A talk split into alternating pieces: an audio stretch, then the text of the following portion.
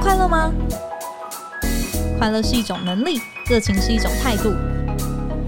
欢迎收听《快乐工作人》，陪你畅聊工作与生活、商管与学习。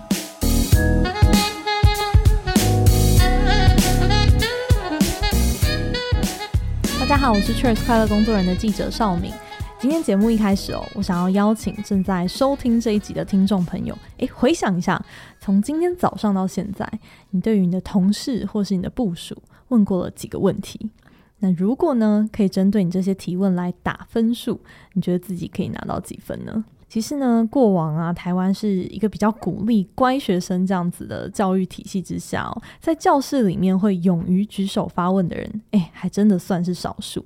那到了职场上呢，当我们谈到比较重要的一些软实力啊，常常马上会想到沟通、合作或是解决问题等等，但是很少会去思考一件事情，那就是自己的提问力。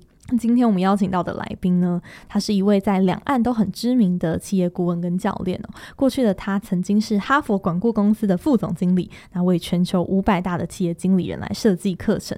后来呢，在台积电的十五年中，担任学习发展处的处长，为六万个台积员工来打造教育训练的系统哦。在培育一代一代的人才这个过程当中，他有一个发现是：诶，一个管理者是优秀还是平庸？他的关键就在于提问力。但是，诶，问题来了，提问力要怎么样练出来呢？让我们马上欢迎今天的嘉宾西永明老师。大家好，我是西永明。嗯，欢迎老师。哇，我作为主持人哦，就是也是一个提问者，今天要来谈提问力，是压力很大。对，但我们今天要聊的比较不是采访的提问力哦，比较是 focus 在嗯，跟老师来请教怎么样善用提问来做领导。因为领导力其实我们也谈过蛮多，嗯，在过去的节目里面有很多不同的一些层面。但我蛮好奇，老师您在您过去的这个经历当中，培育了很多领导者，为什么会特别留意到提问力它的重要性，把它 highlight 出来？我想，确实领导力是一个。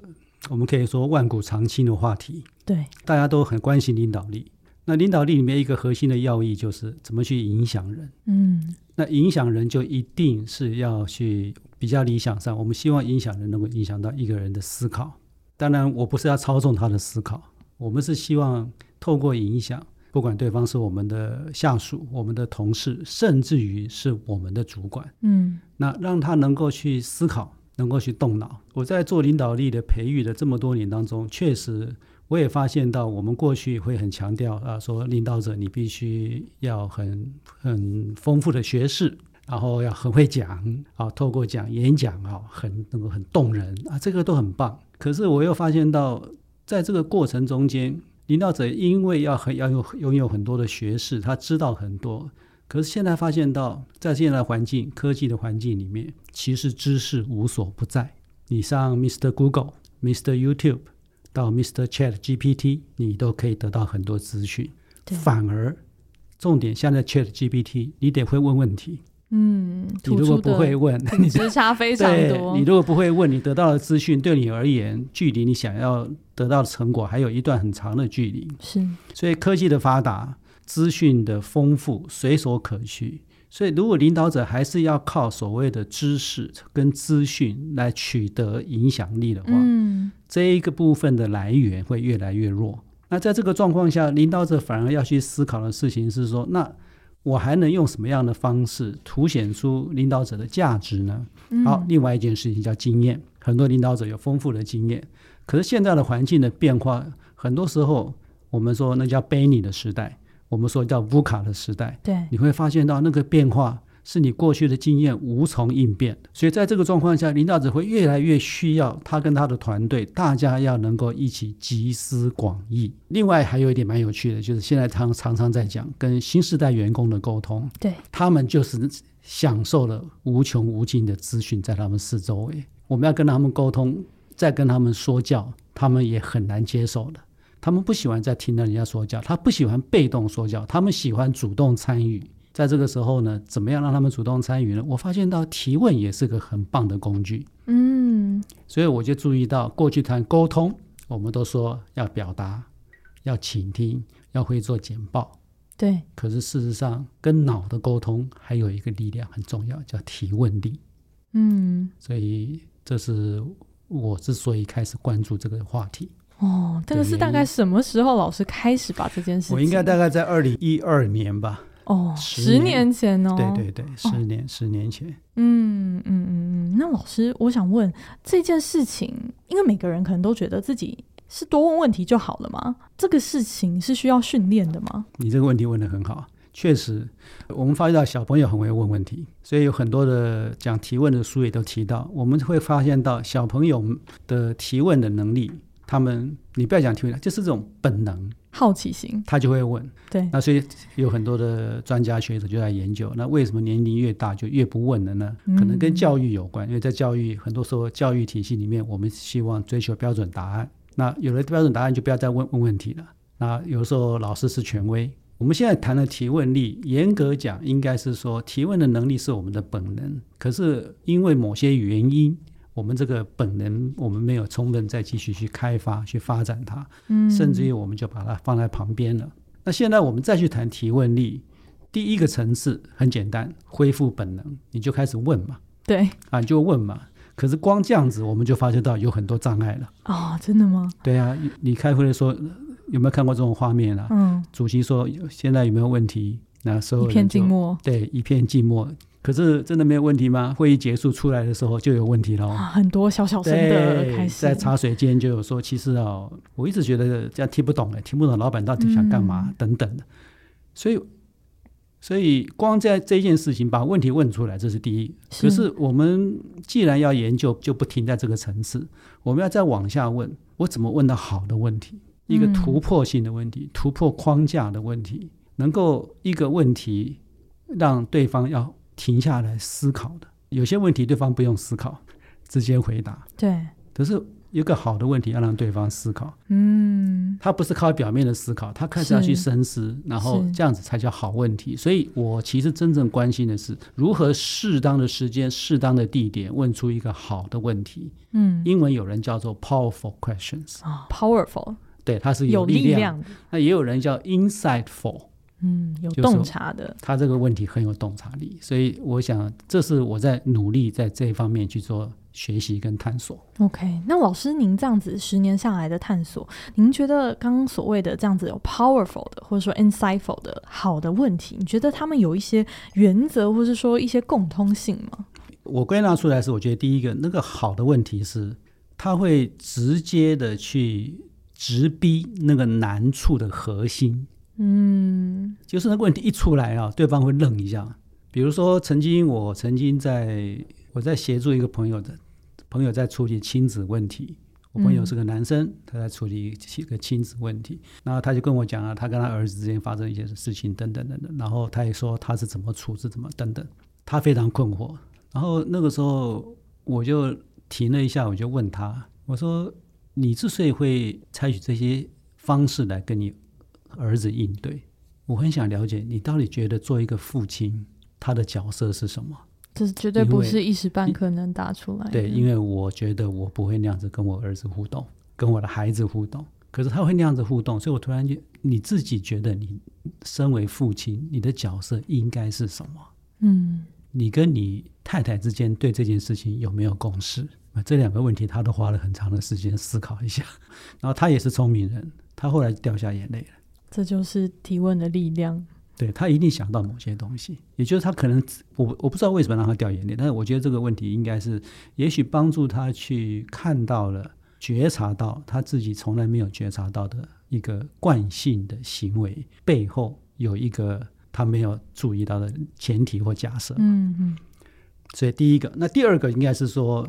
因此会让，如果这个提问能够让他用全新的角度去看这个议题，因为我们人在看议题都会有习惯性的切入角度。是，但是如果我们把我们问了一个问题，就把这个角度打开，比如说有时候我们在公司里面很多例行性的活动，嗯，每一年都要办啊，比如说到了八月就要办什么家庭日啊，什么等等，然后那每一年又又想要有有所创新，要要要有所不一样。我我有时就问说，那如果跟去年一样，有什么不好？去年不大家玩的很很很乐吗？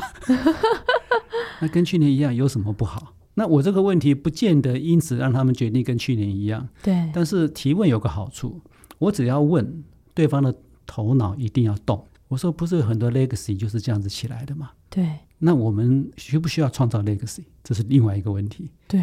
那如果我们都今年就不办，又会怎么样？这也许就是新的观、新的角度了。对。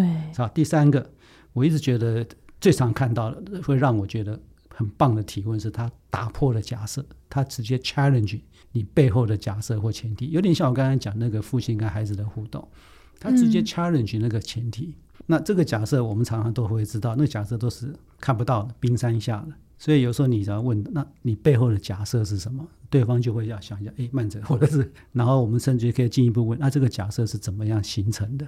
也许这假设是好多年以前，那现在时空背景不一样，那这个假设仍然为真的几率有多大？嗯，等等的。所以我想大概大概就这三个，逼你直逼这个难处的核心，用全新观点去看，让他有机会用不同的角度去看事情，嗯，然后去重新检视那个深层的假设或者前提。嗯，听老师这样讲，我就更理解说为什么好的问题它是影响力的一环，因为刚刚老师其实也提到，leadership 很重要的一点，其实影响人的思考。那你要怎么样子去改变人家的思考，或者说不要说改变好了，说。促使他的思考可以整个这样转起来，其实他会需要用提问的能力，而不是说给他答案，因为我们都很会找答案跟给答案。是是是，对，不是要当他的 Google。没错。对，那我也想问老师，因为很多的如果听到这一集的听众朋友，可能都会想说，好，那我现在多练习怎么样子去提问，但是很有可能在提问的过程当中，反而是会踩雷的。所谓的问到一些可能反而造成一些反效果的问题，不知道老师您的脑袋里面有没有想到有一些这样子的案例？当然，提问踩雷确实，因为我们这样讲，如果我们鼓励大家提问，那有问题就问，那确实有的时候我们也不可能每一次都对对方有事先有那么完整的了解，或者所以那个场合跟时机可能不对，我们问了你就踩雷。所以第一，我们不能靠提问闯荡江湖，哦、提问只是其中一招。OK，你要闯荡江湖，你不能说我很会蹲马步，嗯，我马步蹲得很好，但不行啊，你就算你，所以你真的还是需要很多领导力的训练。嗯嗯嗯，你还是需要很多沟通方面的训练。刚刚讲表达能力重不重要？重要。倾听能力重不重要？重要。我只是现在想说，还有一个蛮重要，叫提问。是。可是我确实也觉得，你不能只靠提问。嗯。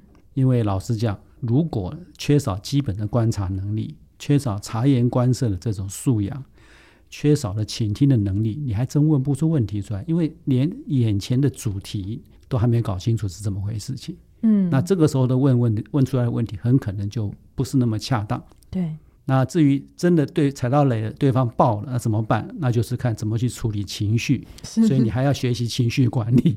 嗯。你要学习冲突管理，所以确实要学很多东西。是。那不过我们本来不是都都在学嘛，只是我们过去可能没有注意到，还要学提问。对。嗯。那老师心中觉得领导者很常问，但是其实。不太应该问出口的这样子的问题吗？应该我这样讲，领导者很常问，就是我这样讲，有两种提问是领导者常常会问，嗯，但是我觉得最好我建议少用。第一种叫虚问，哦，他是问虚的，问虚的，不是真的要问，他不是真的要问。比如说，你不觉得我们应该往东方走吗？嗯，老板这样讲，请问你会你就你就知道老板的意思是什么？肯定是要往东方走，要往东方走。你不觉得我们应该直接跟对方挑明吗？所以他只是把他的意见、把他的建议包装成问句，然后尾音上扬，加一个问号。哎，加一个问号，那你就知道老板这是欲盖弥彰嘛。所以这种就不必，真的不必。嗯。第二种提问要避免的事情是，那个提问。其实是会伤到人的，会伤人自尊的。嗯，这一类提问，它有点像质问。哦，他直接在那个问句里面，他用了一些字词，会让对方觉得受伤。我比如，我就说，是哪一个人忘了带脑袋来上班？我在办公室里，我对着整个办公室喊：今天是谁没有带脑袋来上班？嗯，他还讲的很客气。我很好奇，今天谁忘了带脑袋来？请问这个问题问下去，所有人会什么反应呢？哦，又开始静坐了，不敢讲话。对，所以他带有责备，嗯，他带有贬低。那我们都知道，我们提问是希望对方有有所回应，嗯，结果提问本身已经贬低了对方，责备了对方，那对方自然那个回应就不可能是百分之百完整的回应，嗯，因为对方会自动加上过滤器，有一个过滤器叫做情绪嘛，他就会更担心他自己讲的话是不是对的话，他的心理安全感会受伤，是，对，所以我觉得这两类至少这两类要尽量避免，嗯，因为我看到太多了。嗯，我不知道你你有没有这个经验啊？嗯，多少有，但通常我们就会觉得，老板其实这样并不是要问问题，他在表达他自己的想法。对对，那看起来好像说，对，老板会说，哎，其实我觉得这样做蛮不错的，那你们觉得呢？嗯，他已经给了一个前提，所以这个时候你就会觉得，老板并不是真正想听我们的声音。嗯，变成说一个不好的问题，他反而让我们会想要隐藏自己的。对对，他不是真正，就是他觉得老板并不是真的 open。他只是在运用一个技巧的技，老板在用计，甚至于更糟的是用计谋的计，他在用计，懂我意思吗？嗯。可是如果你真的是用心的时候，你就会知道说，我相信我的部署有一些资讯是我所不知道的。嗯。所以我想要，比如刚才讲说，今天是谁的脑袋没有带来，那有人就问我说，那这个这个问句你怎么样改成能够尊重对方的问句？嗯。那我就第一个，我的第一个回答说，为什么一定要问句？为什么一定要有问句？在这个场合，一定表示有谁把某件事情做错了，对，对不对？所以我就直接问啊，我可以，我要真的要问，我就会说，那这件事情是谁负责的？嗯，我想找他讨论一下，我就直接讲就好了。嗯，你为什么要把自己的情绪埋在这里面呢？但我觉得老师刚刚讲到一个很大的重点，就是领导者其实要真正能够克服他们问出好问题的一个心理上面的障碍，是你是不是真的相信？你的部署或是你身边的人，他可以 offer 一些你真的不知道的。是的，是的，是的，对，没错。嗯，有太多领导者有高度的自信，以至于他对其他人有非常低的信心。嗯，他高度自信，他觉得他知道所有答案，他甚至于觉得他应该要知道所有答案。用这样子的标准在要求自己。对，他这样，他其实是很认真的领导者，他觉得他应该要知道所有答案。不过现在更厉害的领导者应该是说，我知道我有我的局限。可是我可以运用提问，让我的同仁启动他们的智慧，嗯，让我们的同仁一起参与，嗯，那这个领导者不是也比较轻松一点吗？啊、哦，对，其实对于很多就是，尤其是可能刚新手主管，可能常常会有的一种迷思，就是说，当别人来问我问题的时候，下属或是 a peers 来找我的时候，我要知道所有的事情，是是是，其实反而是造成自己心理压力非常的大，对对对。对，没错，没错。但其实事情也没有办法真的做得更好。没有说，没有说，对，嗯，对，领导者不是万能的。嗯嗯嗯。刚刚听老师这样子谈下来，其实好像一个好的、具备好的提问力，它自然是一个蹲马步的一个过程，但是它其实也都跟倾听、观察、情绪冲突解决是息息相关的。息息相关，这样才用得出这个提问力。对的，对的，对的，是的，是的。这样子其实觉得压力听起来也是挺大的。对，那我们在这边稍微小小的休息一下。我们呃，在下半场有几个情境，想要请老师来嗯，跟我们一起来分析一下，然后也邀请我们听众朋友一起来分析。如果是你在这样子的处境之下，你可能会怎么样子去来提问？那我们在这里稍微休息一下。好的，好，我们马上回来。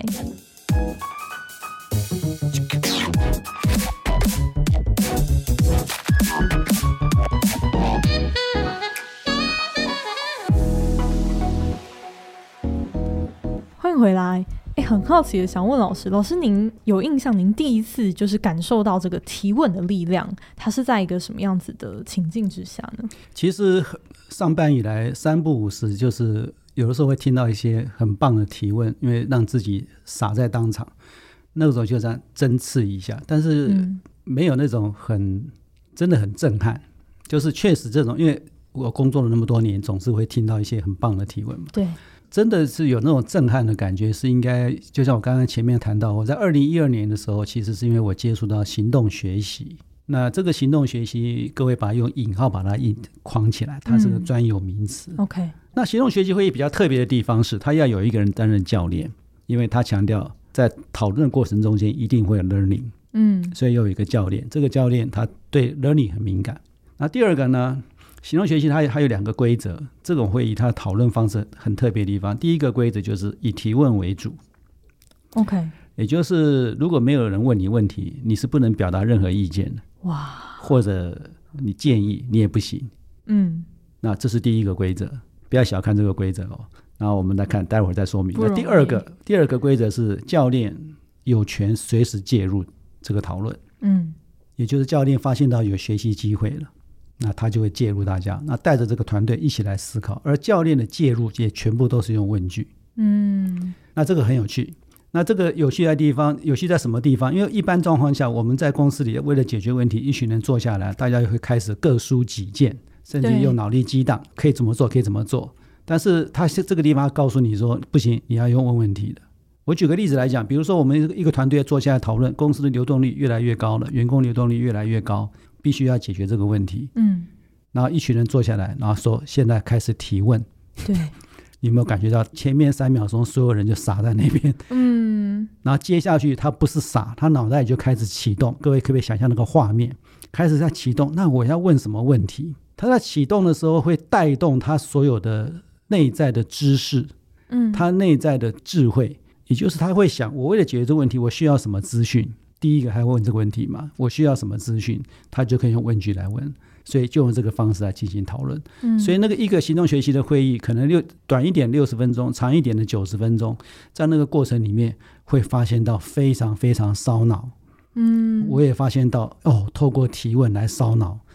而且在那个过程中间发生了好多细微的变化，那我就觉得太棒了。嗯，老师觉得这个跟直接说好，我们一起来解决，大家丢解决方案，它的差异是什么？可能会有哪一些不一样的？大家都这个是很棒的问题，大家都把你的解决方案丢出来，你就会发现到就变成辩论，嗯，就有立场之争，大家就在辩论了。大家有辩论就有攻防，这里面你的头衔、你的直接。嗯甚至于你的声音的大小、你的情绪，有太多事情在这里面发生。是，可是透过提问，所有的人必须真的快思慢想，要用提问就变得慢想。嗯，同意吧？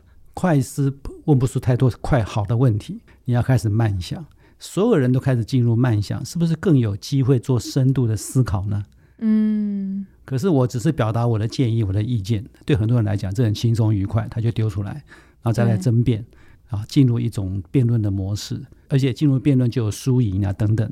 对。可是，在提问的这个过程中间，大家就会慢慢就你都要打开，你都要去思考，你都要有因，你都要贡献等等。所以这个它有更多的正面氛围，嗯，有更多的正面氛围。我现在举个例子，很快举个例子，它不只是解决公司的问题，比如说有一个人说他想要减重，OK，他一直减不下来，一群人坐下来帮他解决问题。给建议，大家就会说：“我告诉你啊，你去看哪一个医生，他开的那个食谱很有效。”嗯，那有人说你应该要做运动。我跟你讲，每天早上五点起来做运动，早上五点到五点半之间，这个运动效果最好。那有人说，我跟你讲，你运动最好做什么？大家就会给很多建议。嗯，可是如果改成提问呢？有人就会问：你为什么想要运动？嗯，为什么想为什么想要减重？你为什么想要减重？你的目标是要减多少？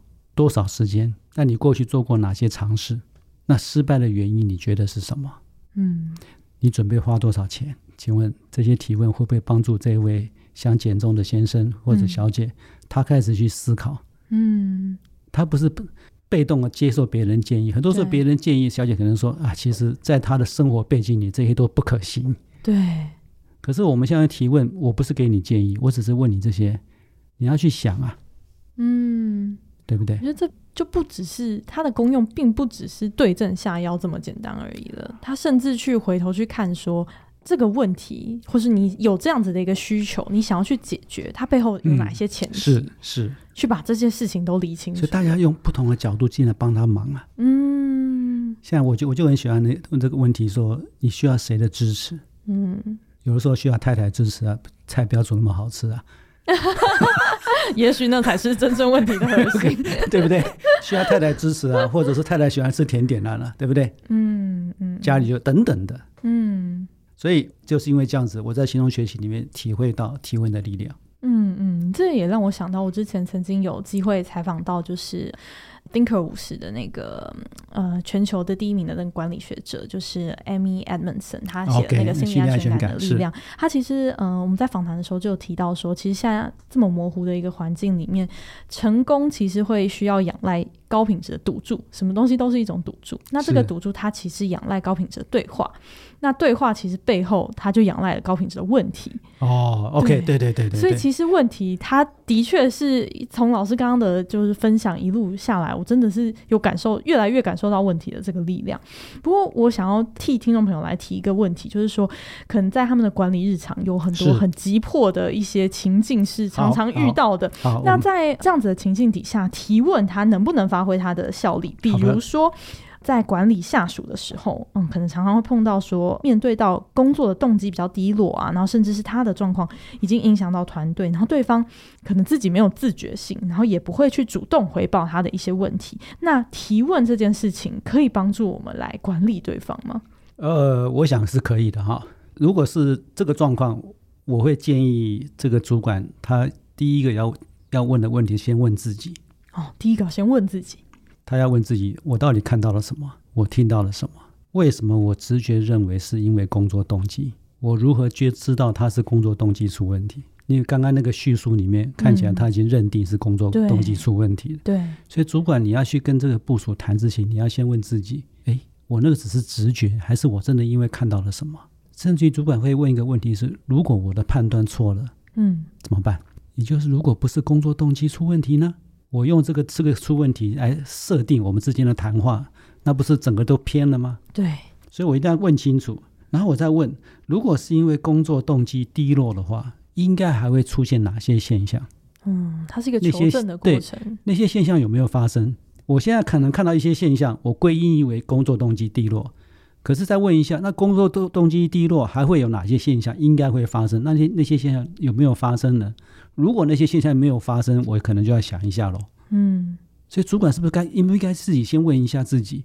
对，第一个问题要先问自己。嗯嗯嗯嗯。主管还可以问要问自己的是，那到目前为止他到底产生了什么影响？OK，他的这些行为到底产生了什么影响？对团队关系的影响，对工作产出的影响，对团队士气的影响，或者对管理者造成一为了要去或者同事为了要去补这个洞，对，然后要。有多余的资源的投入，或大家要帮他做很多事情，要收拾善后的事情，造成了整个生部门的生产力等等。我到底我要把影响想清楚。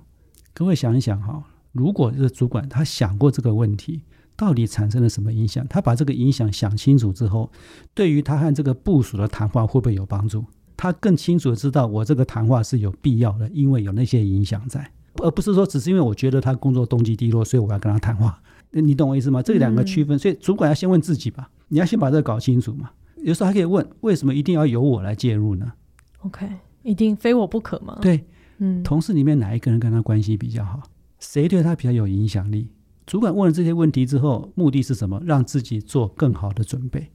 甚至于我都不先预设那个前提说或者命题说他是工作动机低落，我要看的是他的行为嘛。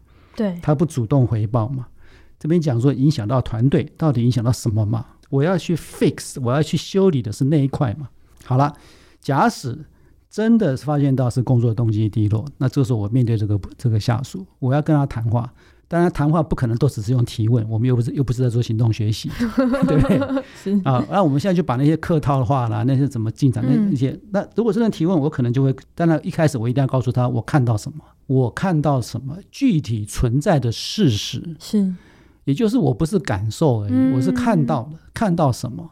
那有些时候可能看到那个样子的事情，有很多原因的，对，不是我们所想。所以先讲那个事实，双方站在事实为基础，再来做后面的讨论。嗯，所以第一个我会告诉他我看到什么，然后我看到这样的事情，然后我会告诉他，因此我有什么感受。我甚至可以问他，那针对今天我们的谈话，你目前有什么感受？为什么我要谈感受呢？因为感受是 filter，是过滤器。嗯嗯嗯嗯嗯。先把心情先把它搞好，把表达同理啊，那同理心就不是提问这边要训练的啦，是沟通的。但是你还可以问啊，然后你可以问他说：“那这些事实，然后你直接问，那到底发生了什么事？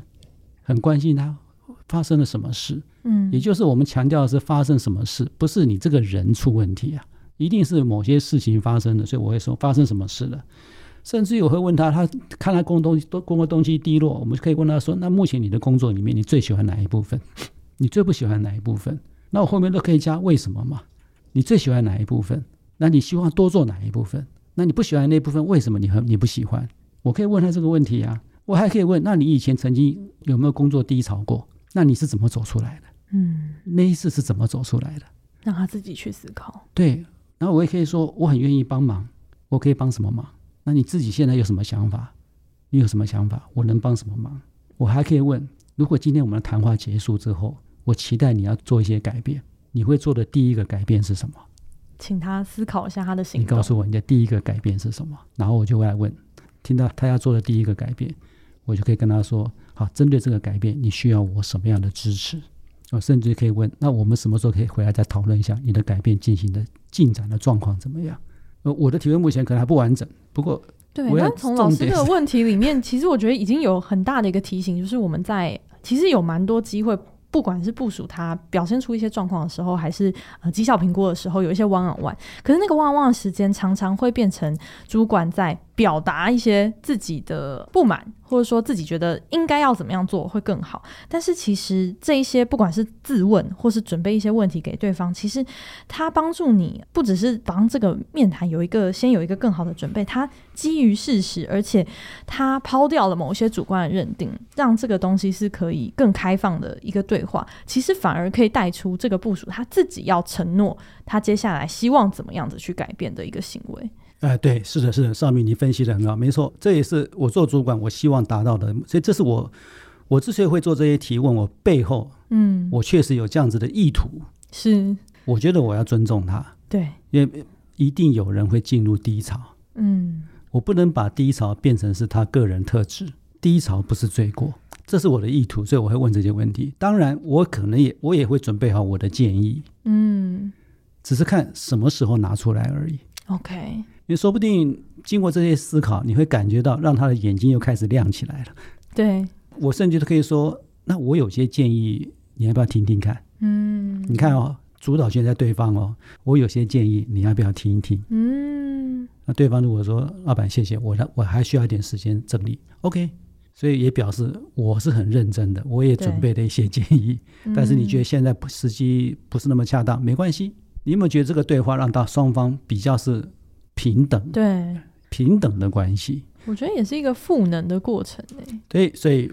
这个像这样子的 case，我会我觉得是也要用这样子的方式来进行。嗯，那刚刚提到的这个是比较是可能是跟对下属的一个情境。那另外一个，我想成为主管很常见的一个情境，就是在跨部门的这个会议当中，因为每一个团队其实都一定会有自己的一些利益的考量，或是说想要达成的 KPI 的目标，常常可能会陷入一些僵局，甚至是有一些冲突。那老师这会怎么样建议？就是透过一个提问的角色来改善。我的意图会是我希望。透过提问，把大家就是强化大家对于这个目前的争议的议题的共识基础，这是我的意。我先讲我的意图。OK，那我会问什么问题呢？比如说，我会先问说：OK，现在看起来我们像双方现在目前看起来僵持不下。那我现在邀请大家，我们一起上直升机，把我们的高度拉高，拉到我们老板的高度。嗯，我们共同的老板的高度。请问，那我们老板的目标是什么？嗯，老板对这件事情的期待是什么？先把我们的事情摆下来，我们把高度拉高，在直升机上面往下看。嗯，你知道这个高度拉高，你看你坐飞机，你到美国，你到中国，到那种大陆国家，你会发现到你飞机在上面的时候，你你知道底下有山，你知道底下有陆地，你看到很广，看到高速公路。可是当你高度越来越低，你会看到哦，那个车子是什么颜色？对。可是你的范围就越来越窄，等到你降落，你只看到机场。嗯。你不知道机场外面有什么。所以，我们现在把高度拉高，拉到我们老板的高度。好，第二件事情就就问：OK，那我们来确认一下，那针对老板的期待跟他的目标，我们现在达成了多少？不要争你的我的，我们先看我们老板。嗯嗯嗯嗯，我们现在已经达成多少了？然后第三个问题就问说：好，我们有有这样子的进展，那我们就就可以问说：诶，那我们如何达到这个进展？我们刚刚的讨论过程里面有哪些地方我们做的不错？以至于我们有已经有这些进展，有没有发现到有些时候其实百分之九十大家都都有共识，只差只差那百分之十。对，然后我们就卡在那边。那个百分，我可以问啊，我说我那百分之九十，我们是怎么达成的？对，甚至我还可以问一个问题：一分到十分，你觉得我们我们这两个团队的协作能力现在几分？我们的协作你会给几分？那为了让这分数更高，我们要我们可以要做什么调整？怎么样让我们这这两个团队真的能协作？也就是我把协作当做一个主题。OK。不只看到我，看到我们。对，我要问这个问题啊。那我们怎么协作？那我我也可以问说，我们真的只有现在台面上这个选项了吗？嗯，我们是不是再拉高？有没有可能还有别的选项？等等的问题。嗯，这是一个更换视角的。对啊。那我们的共识，我们这件这个议题本身有哪些共识基础？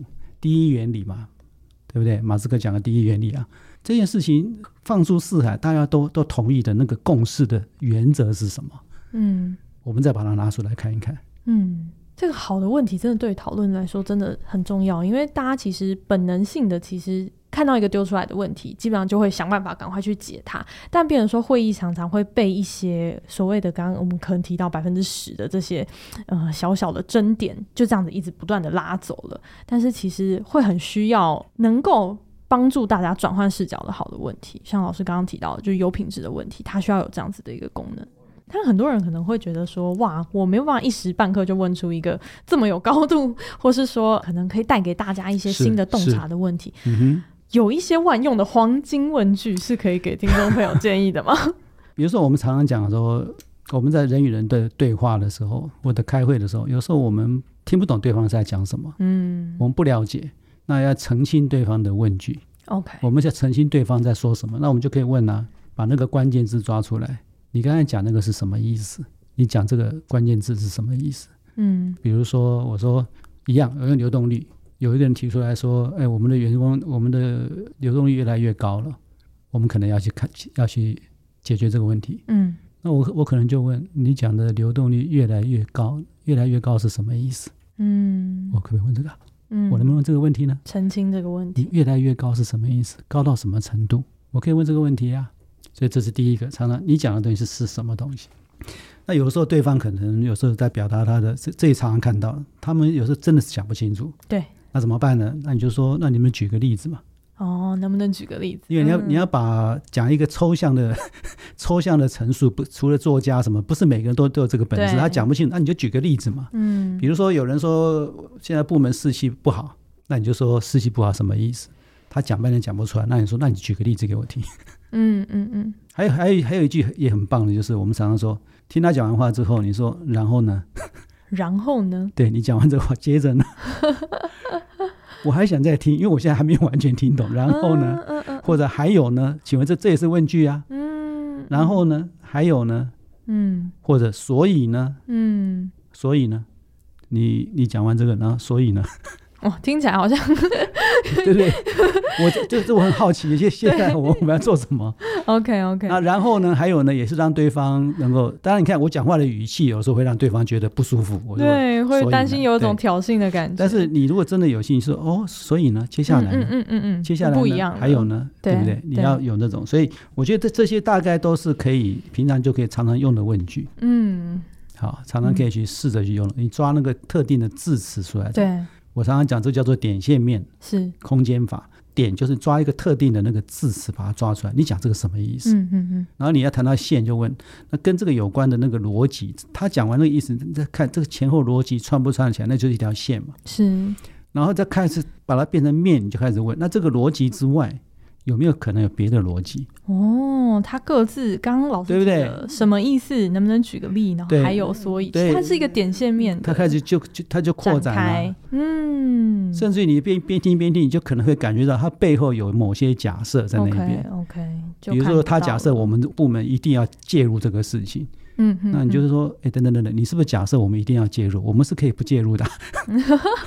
你会有有有些时候头马上读出那些弦外之音，对他头都栽进去，你就说，哎，等等等等，你你你是不是觉得我们一定要介入？嗯，其实我们可以不介入啊。嗯嗯嗯，Why bother？OK。所以这几个大概。